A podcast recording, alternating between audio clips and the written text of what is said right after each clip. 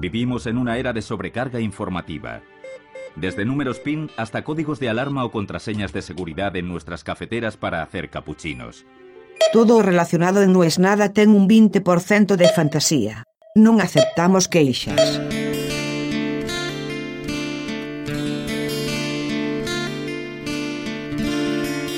Feliz día del ego podcastero.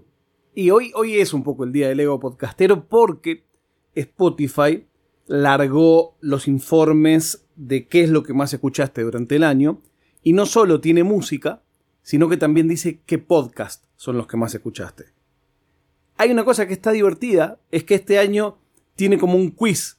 Te muestra cuatro de, tu top 5 y vos tenés que decir cuál fue el que más crees que escuchaste. Y en algunos casos te sorprende. En mi caso, no me sorprende, porque me dio Los Ángeles Azules. Esta pandemia me pegó tropical, muy tropical. La cumbia me salvó en muchos momentos. Era lo único que me alegraba un ratito. Era lo único que me hacía acordar a la época en que podía salir. Esos primeros meses de pandemia en Madrid fueron durísimos.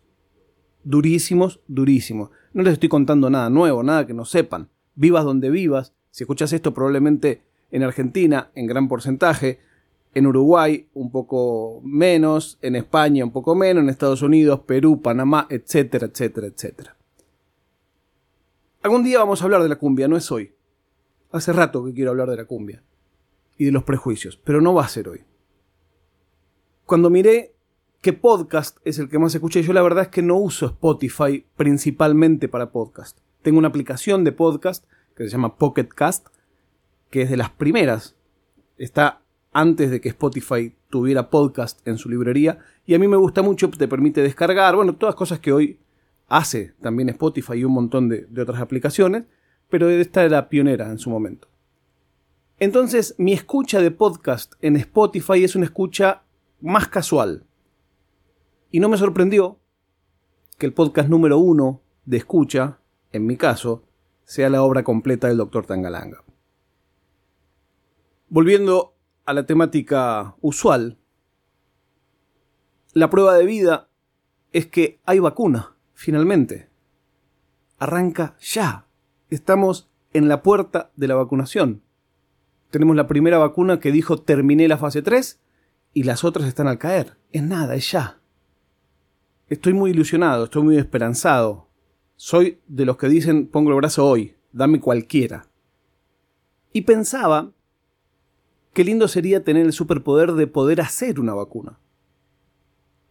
Qué lindo sería, obviamente una vacuna no la hace una persona sola, pero en mi mundo de fantasía sí. Y pensaba, digo, si yo pudiera crear una vacuna, o mejor todavía, como, como una pastilla que haga una sola cosa, es una mezcla como entre una pastilla y un, y un encanto, un embrujo, pensaba en cuánto éxito tendría una pastilla que haga que la persona que vos querés se enamore perdidamente de vos. Claro, hay un acto ilegal que conllevaría usarlo, que es que vos le tendrías que meter esa pastilla en algún lado. Porque si no gusta de vos o no está enamorado de vos, no creo que acceda a tomar esa medicación. Pero sacando el escollo legal, que ya hablaremos con los abogados, digo, de repente eso sería la más vendida del mundo. Más todavía que el Viagra, más todavía que el alcohol. Me parecía que era como la droga definitiva. Y después pensé un poco más. O sea, yo pensaba, estaba convencido, digo, más que esto, mejor que esto no va a haber. No hay ninguna que sea mejor que esto. O sea, porque una que te haga lindo no te garantiza nada. Una que te haga más inteligente no te garantiza nada. Una que te haga más veloz no te garantiza nada. Una que te haga más fuerte no te garantiza nada. Una que la persona que vos querés tome e instantáneo se enamore de vos es la vacuna definitiva. Pues no.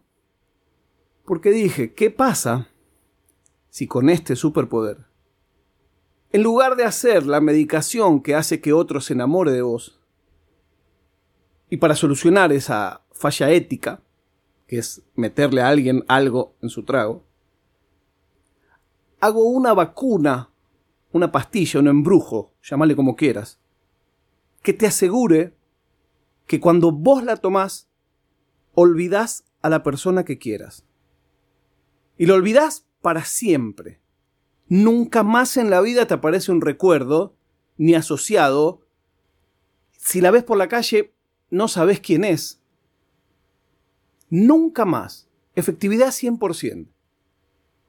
Escribís el nombre de la persona en el comprimido, lo tomás y en 10 minutos te olvidaste para toda la vida de esa persona. Me gustaría saber cuál de las dos comprarían. Estoy en fase 2 de la fabricación. Yo creo que la última, pero quiero saber ustedes qué dicen.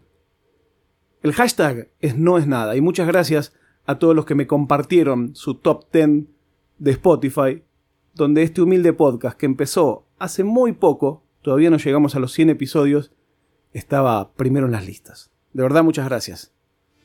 No es nada.